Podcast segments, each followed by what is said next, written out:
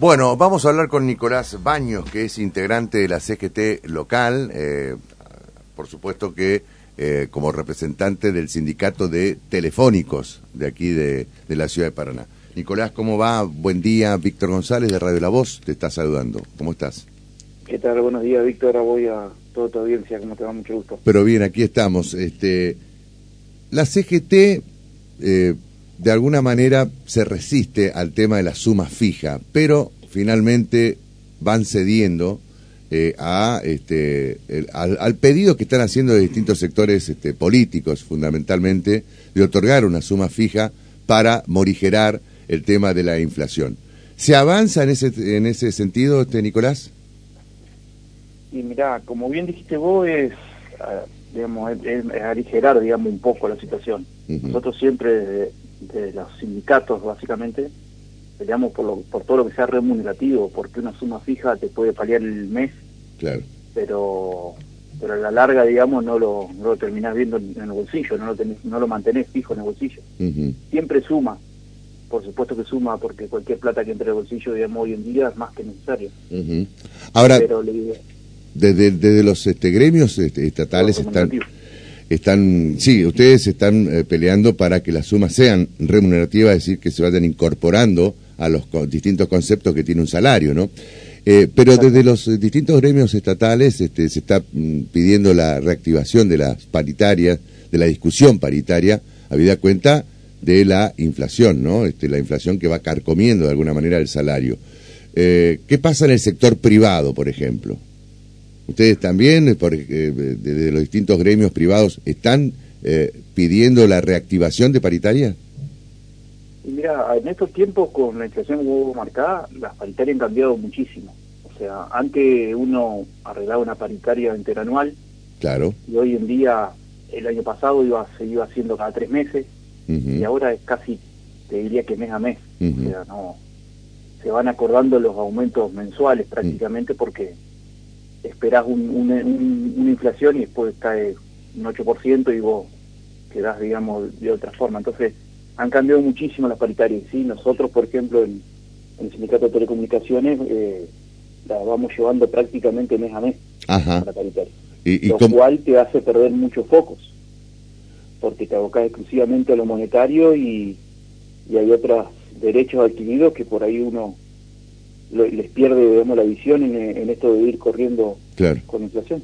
Por ejemplo, ¿qué es lo que están perdiendo? Y cuando uno se, en, un, un acuerdo paritario no solamente se negocia, digamos, por ahí lo que es el monto salarial de los compañeros, sino que también todo lo que son categorías, reubicación y todas esas cuestiones que, que antes con tiempo uno se dedicaba a un número y después se sentaba para eso. Claro. Y hoy en día la vorágine te va llevando a hablar de números prácticamente. Y en esa discusión mes a mes, ¿ustedes sienten que eh, van empatando con la inflación? Mira, nosotros tuvimos un interanual que cierra ahora en junio, eh, acabamos de cerrar la última parte, pero aproximadamente un 106 en total. Y por más número que le pongas, parece que cuando llegás a fin de mes y vas al supermercado, pareciera que corres muy atrás. Claro. Eh, es una realidad eso. Desde la CGT, bueno, eh, están siguiendo, por supuesto, están monitoreando la situación. ¿Creen que eh, las últimas medidas, por ejemplo, lanzadas por el gobierno, van a servir para este, ganarle eh, definitivamente o para hacer bajar, en todo caso, el índice inflacionario? Mira, y yo en eso mucho te digo la verdad, porque no, no, no. Porque vos escuchás que te dicen de que si te subís el sueldo un compañero eso impacta directamente en, en, inflación también. Claro. Yo no creo que sea tan así, digamos.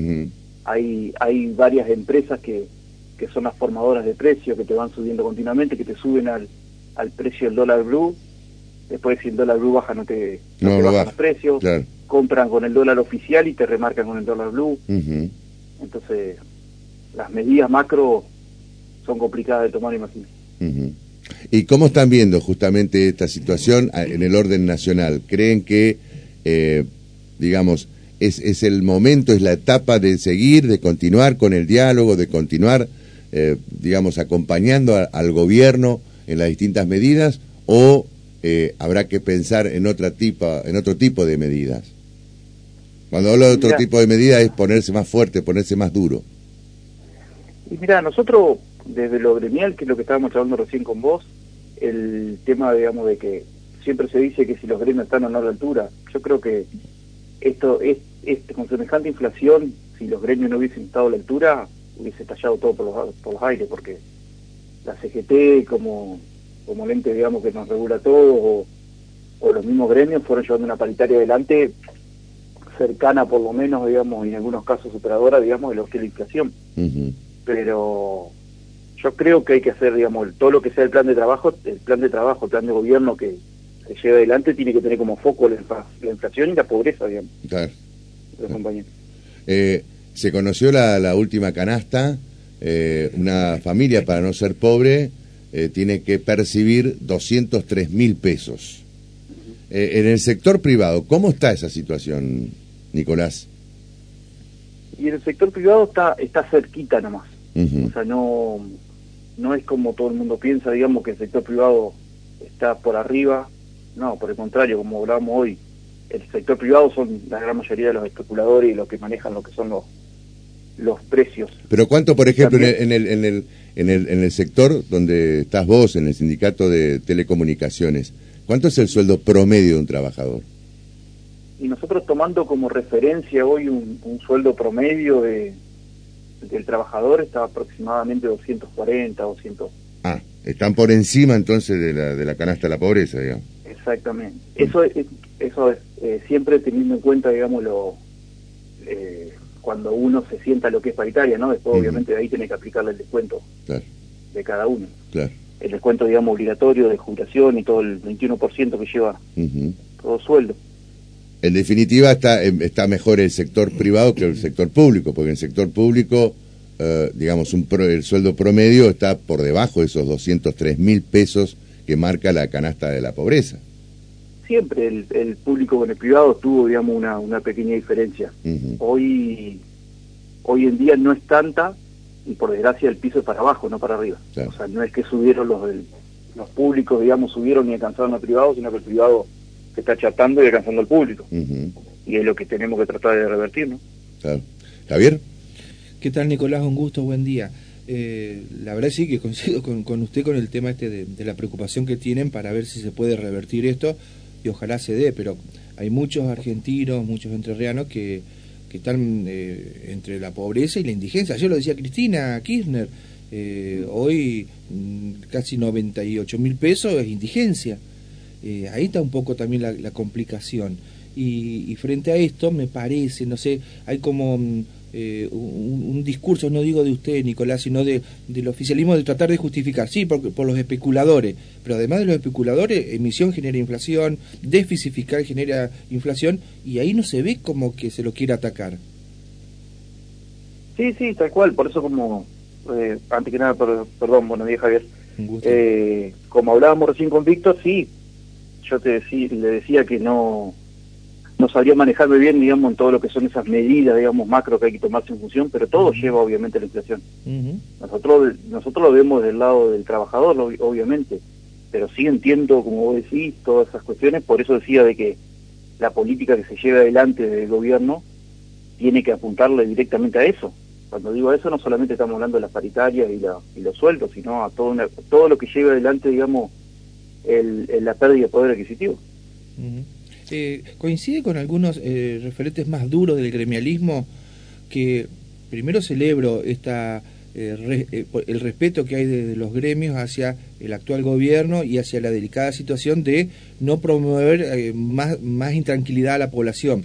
O sea, está, legitimado el derecho de reclamo, de movilización pero como que eh, si cambia el gobierno, si cambian algunas ideas, esto va a ser una declaración de guerra. Me parece como que se están adelantando y los problemas que hay ahora eh, se podrán trasladar para adelante, pero los problemas de ahora son de ahora también.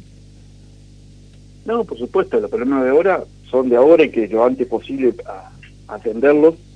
Y yo no creo que tampoco sea, digamos, que nosotros estamos en un estado de, de, vamos a la guerra si que hay un cambio de gobierno. Lo que pasa es que vos también escuchás la propuesta de cada uno y, y a lo que más enfocan es atacar los derechos del trabajador. Que la indemnización es un gasto, que, que se la tiene que pagar el mismo empleado, que hay que precarizar cada vez más el trabajo y eso Eso es lo que nosotros nos mantiene alerta. Pero obviamente, digamos, nosotros vamos a ir, eh, gobierno, sea quien gobierne, sea quien gobierne, nosotros vamos a estar atentos porque somos, representamos al trabajador y el trabajador usan todos los colores políticos. Pero, eh, por escuchar los discursos de cada uno de ellos y, y te hace estar alerta. Claro. Eh, ¿Y ustedes sienten, eh, qué, sienten en todo caso de las bases, es decir, de los trabajadores que por allí este, están a la expectativa siempre de la dirigencia gremial? Eh, ¿Es el momento en que las bases están presionando a la, a la dirigencia gremial o cómo la llevan a esa situación? Y las bases siempre, digamos, son quienes nos hacen mover a nosotros, son el motor de cada uno de los dirigentes siempre nos movemos en función de, lo que la base determina. Pero también, digamos, responsabilidad nuestra, esto que charlábamos hoy, Víctor, de, explicarle cómo han cambiado los tiempos hoy en día. Claro. Cómo han cambiado los tiempos, donde parece un discurso armado, pero el, avance tecnológico también nos está haciendo perder puestos de trabajo y uno tiene que, regular entre eso, digamos, donde eh, te ponen un, número de la masa salarial y dices, si no tengo que reducir. Es muy complicado, o sea que también sentarse con las bases y explicar todo esto no es un discurso armado, sino que una realidad, por desgracia. Pero siempre el, motor del movimiento obrero son las bases.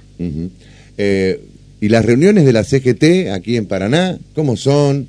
Eh, ¿Hay participación de los gremios o cada uno se corta por su lado a la hora de, eh, bueno, del, del, reclamo correspondiente, no?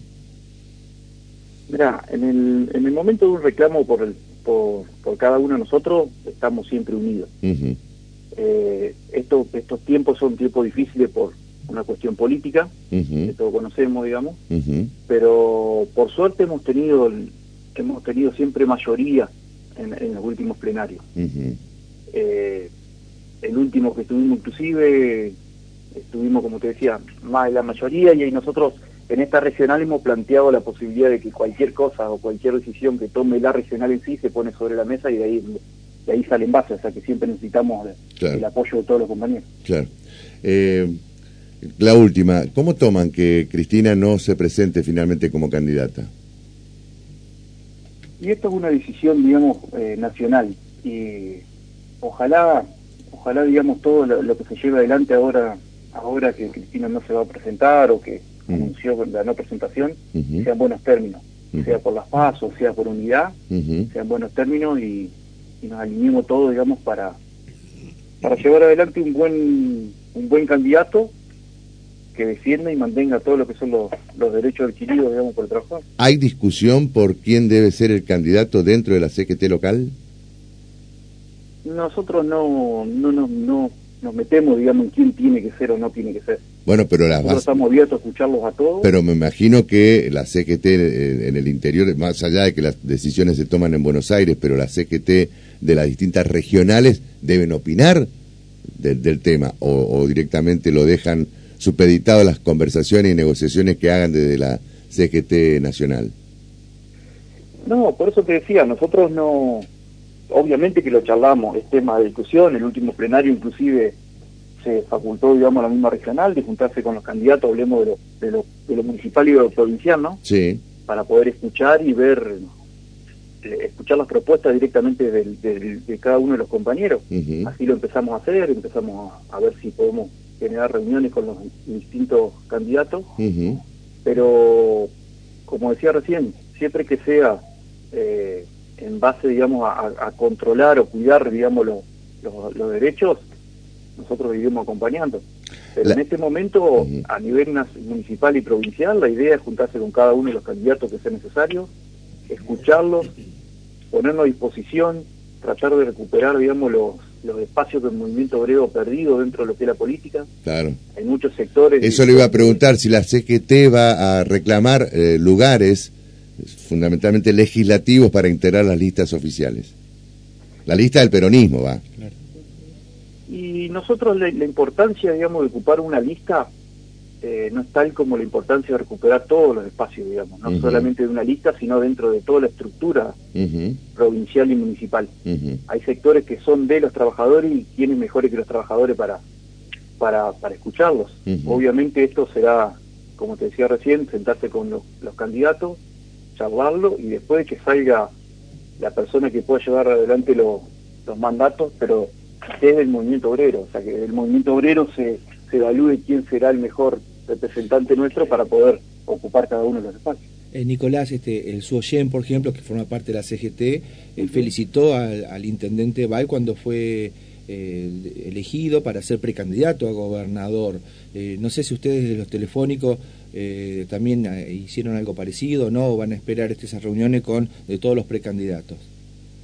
Nosotros no lo hicimos público, ni nosotros, ni la regional en sí, porque aplaudimos obviamente cualquiera de los candidatos que, se postule.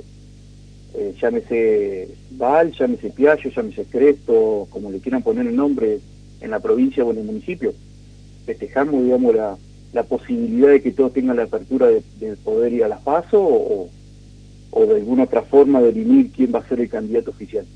festejamos a todos los pero obviamente, como decía recién, nosotros vamos a, charlar con cada uno de ellos y ver cuáles son las ideas con, el movimiento obrero. Nicolás Baños, eh, muchísimas gracias por hablar con nosotros. ¿eh? ¿Qué, qué eh, eh, digamos, qué cargo ocupás en la CGT? soy parte del triunvirato junto con Patita Bavier y Oscar y, y Ah, sos uno de los secretarios generales. conducción. En conducción. Bien. Nicolás, muchas gracias. Este, un gusto y bueno, seguimos en contacto. Gracias a usted, Javier y Víctor. Hasta cualquier momento. Gracias. Bueno, ahí estaba Nicolás Baño, entonces...